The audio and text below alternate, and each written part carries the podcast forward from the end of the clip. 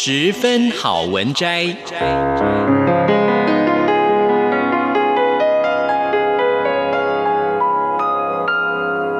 十分钟的心灵补给站。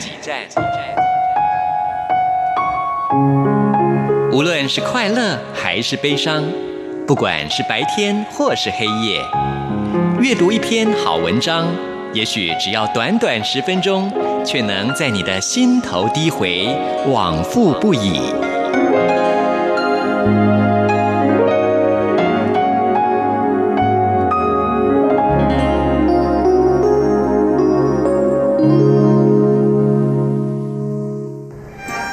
盆地里的空气像是凝结的水汽，悠悠堆积如山，让整个城市宛如温室，连呼吸都是热乎乎的氤氲。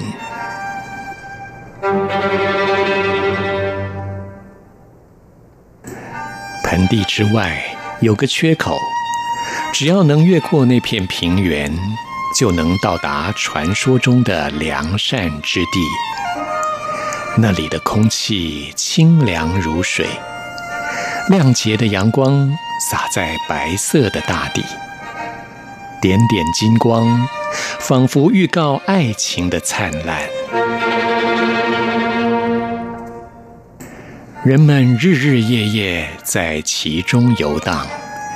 渴望找到属于自己的一席干粮，静静卧下。但不消多时，即使再热，他们还是不愿待在安适处所。有一种来自夏日星空的呼唤，燃起火花，热气对流，进入循环状态。滚烫的身体不断涌出汗水。澎湃如涌泉。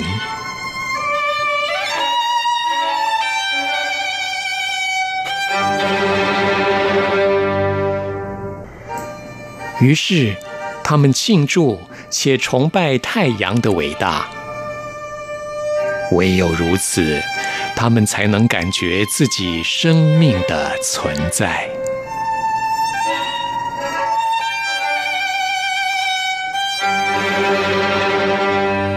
唯有如此，他们才能感到自由。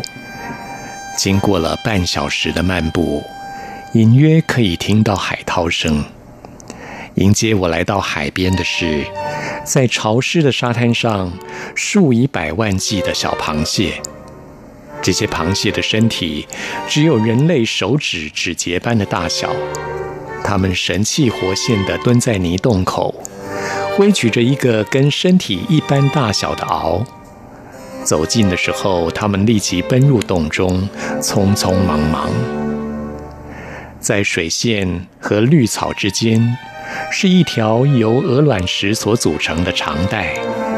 潮水冲上来的各色各样的杂物，分散在这卵石上，在各种垃圾、塑胶瓶子、黑褐色的残枝之间。引人注意的是，有手掌大小的毛蟹。这些原来在小溪里、田埂下悠闲吃着草叶的生物，突然的雷雨，山洪骤发，它们再也站不住脚跟，于是随波逐流而下，经过长河，投向大海。而淡水的生物如何在海中生存呢？大部分成了其他大鱼的口粮。小部分则被浊浪打上岸来，于是太阳晒红了外壳，虫蚁腐住了它们的内脏，留下了林中惨烈挣扎的形象。砸在乱石杂物间，在夕阳余晖下，勾起人们无限的伤感，低手凭吊这些洪流下牺牲的冤魂。而在水线以下潮退之时，露出的一大片乱石之中，这些石头有的像办公桌大小，也有像人类头颅般的大小。在大石头底下，往往有一洼清池，潮涨潮落，每天替它换上两回新鲜的海水。有时也会留下一堆海草或几条比较大的鱼。当你第一眼望去，这洼池水一无所有，但你再仔细瞧它一眼，当风吹起一阵又一阵的波纹，你会看到一群背部是浅灰色的小鱼。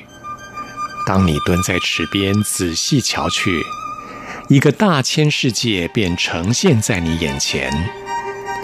那颗生满绿藻的原石上长满了狮螺，这些狮螺正用它的啮齿咬着绿藻的寄生蟹，而石头下有两只怪眼正瞧向这儿，根本来不及升起那是什么的念头，它已激起了一阵涟漪，躲到另一颗石头下去。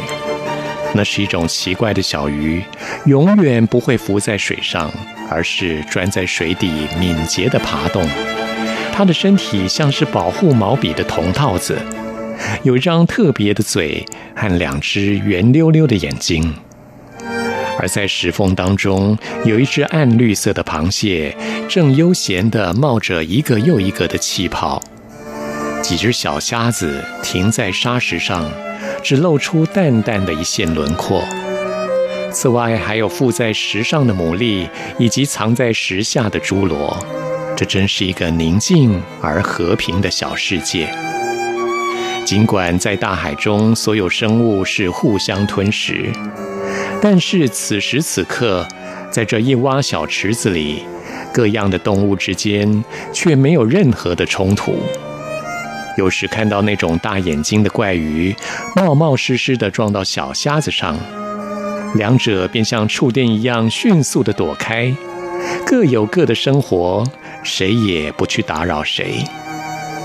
看着可爱又热闹的世界里，我们每个人都像是欣赏马戏的孩子，沉醉在汨罗锦鼓的喧哗当中，悄悄地，一波又一波的海水。通过石缝，灌入了水潭中，水已经上涨了。大自然是最具天才的画家。此刻，他用淡蓝来涂抹远天，头上却装饰上片片的雨云；用黛绿画了一笔的远水，近处海面呈现出深蓝、翠绿交杂的波动。浪头带起雪花卷上的礁石，发出一声又一声的澎湃。远处的高山被云遮去了一角，像是披上了蓑衣。这一点山头萦绕着几丝白云，而太阳西斜，已是该回去的时候了。以上为您播讲的是《夏日焰火》第四章。谢谢聆听，我们下次再会。